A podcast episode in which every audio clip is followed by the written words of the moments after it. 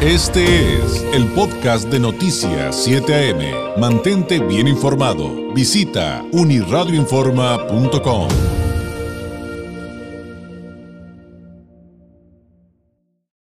Es importante eh, en la vida este, el tener, tomarnos eh, durante el día y sobre todo en la noche cumplir con nuestras horas de sueño es importante el descanso eh, para la salud en general. Y para eso es eh, necesario este, empezar con esta práctica de, este, de generarle la costumbre de cumplir con las horas de sueño a nuestros hijos, desde los más pequeños. Y para hablar eh, acerca de este tema, le agradezco mucho a la doctora Asenia Santana, ella es especialista en endocrinología pediátrica sobre el impacto de, que tiene el alterar el ciclo de sueño de los niños en su crecimiento. Esto con motivo del Día Mundial del Sueño que eh, se conmemora eh, o, se conmemoró el 18 de marzo y que le agradezco mucho que nos esté tomando la llamada. Doctora, muy buenos días. Gracias por estar con nosotros esta mañana. Hola, muy buenos días. Al contrario, gracias por este espacio. Precisamente, ¿qué tan importante y sobre todo eh, generar esa costumbre desde pequeños, el cumplir con nuestras horas de sueño, el tomar siestas a lo largo del día, o, este, y, y, y, hacerlo en ambientes propicios que no alteren precisamente el dormir. Sí, claro, es súper importante que desde la etapa de bebé se tengan estas rutinas eh, de sueño, ya que cada niño, pues para cada edad de su vida, tiene ciertas horas que debe de dormir para eh, lograr descansar. El sueño, pues, es un proceso fisiológico que se considera muy importante para nuestra salud. Descansamos, nuestro cuerpo se recupera, se fortalece y además en la noche se liberan muchas sustancias eh, que son importantes para nuestro organismo. Eh, en este caso, pues nos estamos enfocando en lo que se llama hormona de crecimiento. La hormona de crecimiento, como su nombre lo dice, nos ayuda a crecer, sobre todo en esta etapa que somos niños, y nos ayuda hasta la etapa de adolescentes, donde alcanzamos nuestra estatura final. Cada noche, pues esta hormona se va a liberar en nuestro cuerpo, va a empezar a liberarse de forma cíclica, aumentando su secreción o su liberación conforme pasa la noche, y eh, es muy importante que estén dormidos los niños para que puedan aprovechar esta hormona, sino de lo contrario no se aprovecha al máximo esta hormona y el crecimiento se puede ver afectado.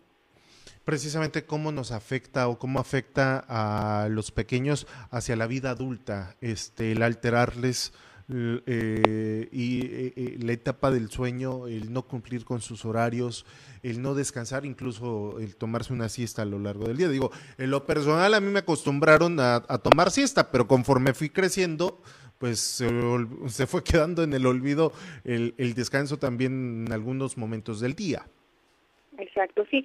Ahorita nosotros lo que recomendamos es dormir temprano, esto es aproximadamente las 8 de la noche, que es cuando se empieza a liberar la hormona, y dura su efecto hasta aproximadamente 6 de la mañana. Durante el día, las siestas pueden apoyar a niños pequeñitos, pues que son todavía bebés, pero ya niños más grandecitos en el día lo que estimula que se vuelva a liberar esta hormona es el ejercicio. Por lo tanto, también es otro factor importante para que los niños crezcan. Eh, sí es recomendado que se tenga una rutina en casa donde los niños sepan o asocien que ya es hora de dormir.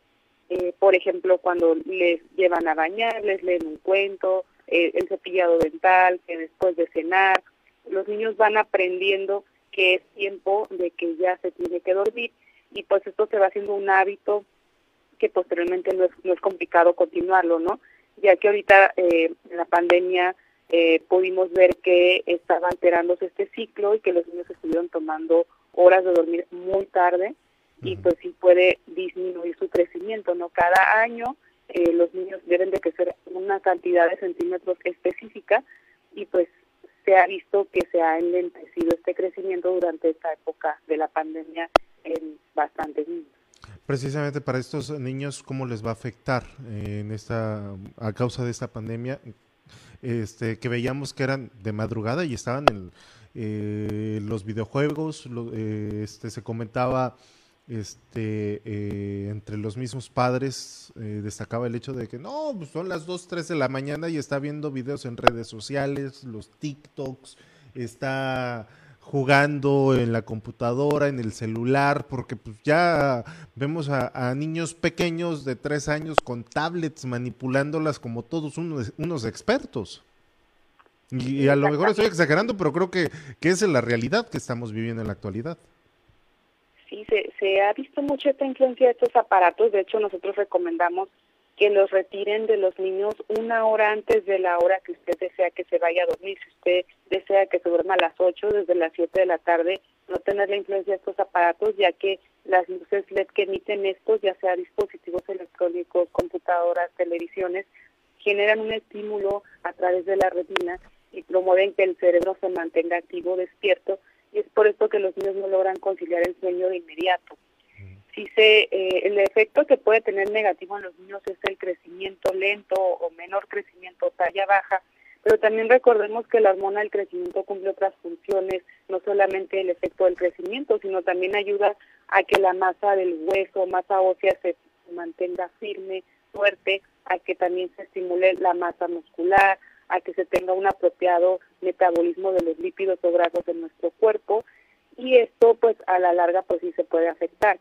Entonces no solamente son cuestiones por así decirlo estéticas, sino también de funciones del cuerpo o metabólicas como le llamamos, además de que el irse a dormir más tarde sí lograrán dormir y entre comillas descansar, pero se está afectando la eh, utilización de este tipo de hormonas y también otras sustancias no eh, químicas importantes por la noche. ¿Cómo saber que el sueño que se tuvo sí fue realmente de calidad, que fue eficiente para la salud, que no hubo alteraciones y que pues al final realmente el cuerpo logró descansar? Porque muchas veces podrá uno dormir mm, este, varias horas, cumplir con sus horas de sueño y despertar eh, todavía cansado, eh, con sueño, sin energía. Estas señales que implican. Ah, sí, hay, otras sustancias como la melatonina que también se liberan en la noche y que inducen el sueño. Entonces, sí los niños o las personas en general pueden decir, dormí pero no descansé, porque no se está eh, cumpliendo las funciones del organismo que curiosamente pasan mucho durante la noche. También en la noche estamos liberando radicales libres eh, que se están acumulando en el día los liberamos por la noche, restauramos actividades eléctricas a nivel del cerebro, regulamos nuestra temperatura, metabolismo, entonces también incluso nuestro sistema inmune se, se activa durante la noche y se consolida nuestra memoria, entonces son varios mecanismos que durante la noche suceden, que por eso además son muy importantes que se cumpla con estos horarios, ya que son estas horas las que hacen que estas funciones se lleven a cabo en nuestro cuerpo.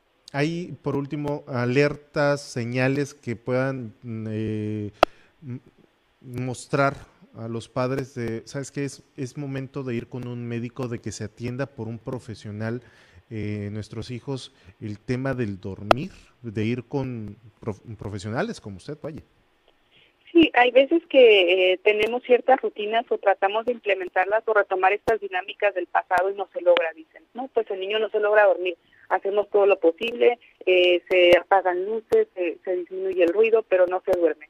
Entonces, cuando el niño ya está afectándose y no logra conciliar el sueño, podría acudirse con un especialista o también cuando eh, sí se duerme temprano ya, pero hubo un tiempo que no lo logró o están viendo que el niño crece muy lento, por ejemplo, que lo comparan con otros compañeros del salón y de repente no estaba en talla baja, era de los niños, por ejemplo, del medio y de repente ya es el más pequeño, o lo comparan con otros primos o niños de su edad y notan que sí se ha quedado abajo, o que no está avanzando en la talla de la ropa o del zapato, sino que se mantiene ahí por más de un año, eso tampoco es normal.